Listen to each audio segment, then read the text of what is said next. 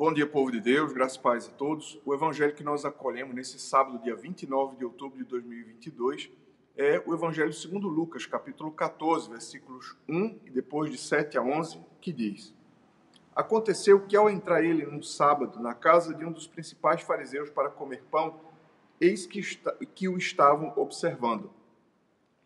Reparando com os convidados, como os convidados escolhiam os primeiros lugares, propôs-lhe uma parábola quando por alguém fores convidado para um casamento, não procures o primeiro lugar, para não suceder que, havendo um convidado mais digno do que tu, vindo ele que te convidou, também a ele te diga: dai o lugar a este.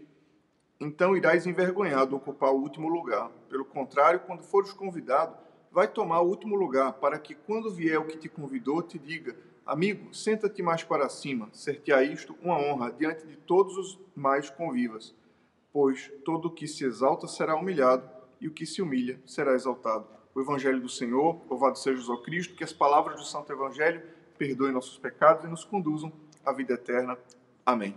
Povo de Deus, parece-nos que o Evangelho de hoje vem nos falar sobre aula de etiqueta, mas de fato não é isso. Jesus, é, vendo quando no jantar na casa daquele fariseu as pessoas se acotovelavam procurando os lugares de maior honra, e de fato, quando Jesus observa os fatos, as nossas ações, Jesus observa também as intenções do nosso coração.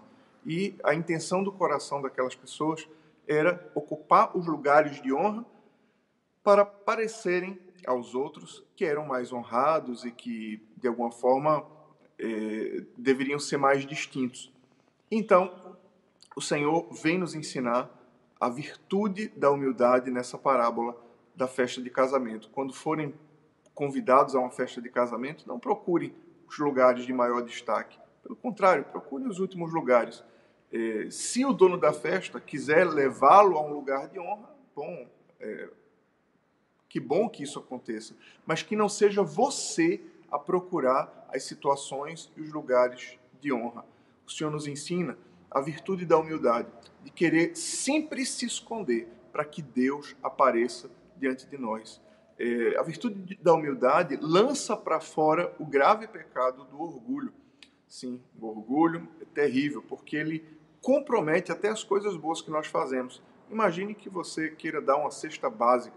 Se você faz isso motivado por amor ao próximo, Deus acolhe a sua boa intenção.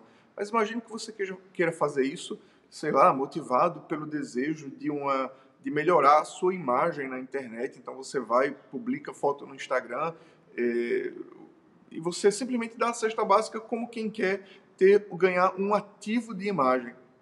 Bom, isso pode a cesta básica pode até ajudar o necessitado, mas seguramente isso não se aproveitará diante de Deus, porque Deus não apenas vê o que nós fazemos, mas Deus vê com que intenção nós fazemos o que fazemos.